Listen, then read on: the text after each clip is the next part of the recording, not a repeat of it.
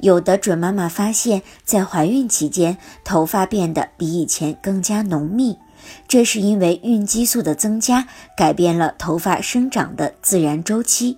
有的准妈妈也有掉头发的情况出现。那么，怎样才能更好的呵护头发呢？一，可以定期洗头，使用温和的洗发水。